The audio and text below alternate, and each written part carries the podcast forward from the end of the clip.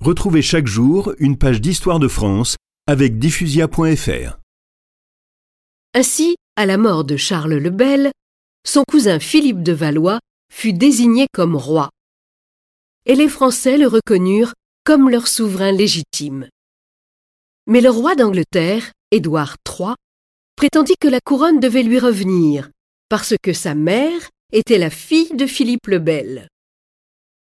De là, une guerre qui dura cent ans. Bientôt, Édouard entra en France avec une armée bien équipée et qui amenait avec elle de petits canons, chose qu'on ne connaissait pas encore. À la bataille de Crécy, les soldats français avancèrent comme à l'heure ordinaire, mais les canons des Anglais effrayèrent les chevaux, le désordre se mit dans les rangs, et ce fut un grand désastre.